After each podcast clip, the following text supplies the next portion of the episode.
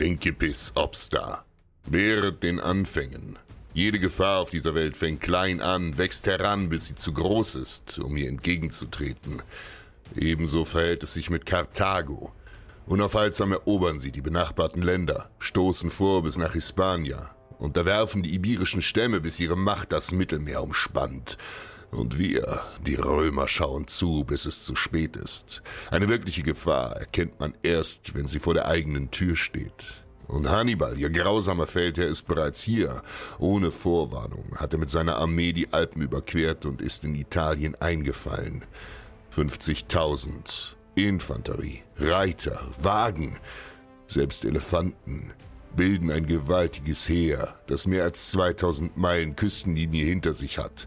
Unsere mächtige Flotte, die uns vor einer Invasion der Karthager schützen sollte, ist in dieser Stunde nicht mehr wert als die morschen Holzplanken der untätigen Schiffe.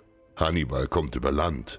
Nichts vermag den übermächtigen Feind aufzuhalten, der sich unablässig gen Süden wälzt und die Republik in Schutt und Asche legt.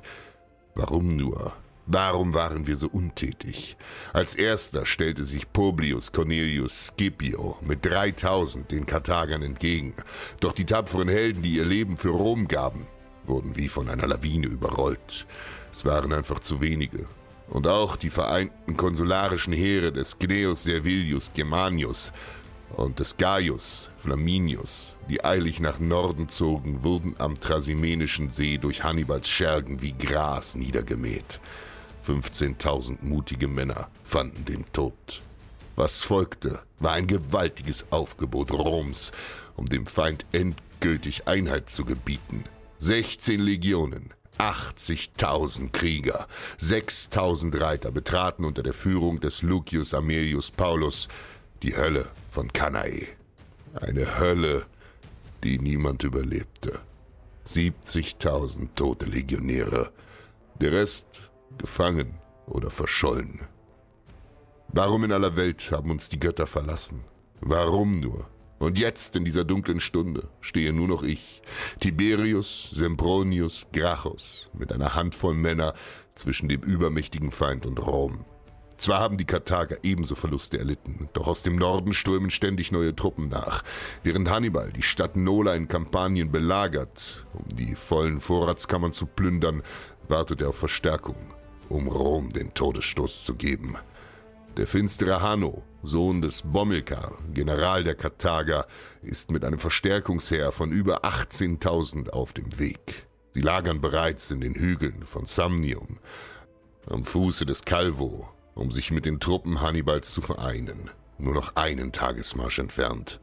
Halten wir sie hier nicht auf, ist Rom endgültig verloren.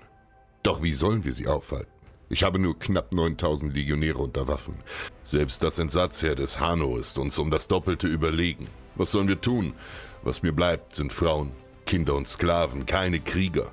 Doch ich frage dich, was macht einem Mann zu einem wahren Krieger? Seine Rüstung? Seine Stärke? Seine Herkunft? Nein, es ist der Drang nach Freiheit. Und davon haben Sklaven mehr als genug. Jedem Sklaven, der sich unserem Kampf gegen die Karthager anschließt und den Kopf eines Feindes vom Schlachtfeld trägt, verspreche ich Tiberius Sempronius Gracchus die Freiheit. Und mehr als 8000 Sklaven schließen sich meinen Legionen an. Wild schwingen sie ihre Hacken, Äxte und Schaufeln. Nun haben wir eine Armee. Mit dem Morgennebel ertönt ein lautes Gebrüll durch die Hügel von Kampanien. Und noch bevor ich meine Kohorten formiere, stürzen sich die Sklaven wie wilde Wölfe auf die Karthager. So etwas habe ich noch nie gesehen. Wie blutrünstige Dämonen rennen sie in die Reihen der Feinde, ohne Furcht, um die Soldaten zu Boden zu ringen und ihnen wie in Rage die Köpfe abzutrennen. Alles, um ihre Freiheit zu gewinnen.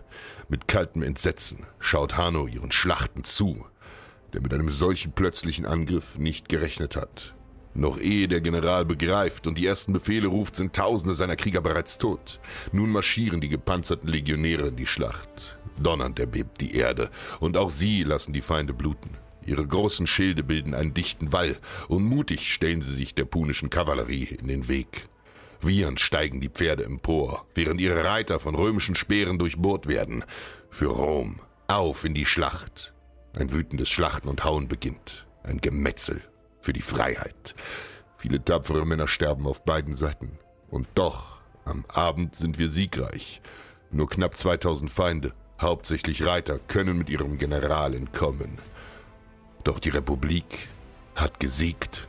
Rom ist gerettet. Ceterum, censeo Carthaginem esse delendam. Im Übrigen bin ich der Meinung, dass Karthago zerstört werden sollte.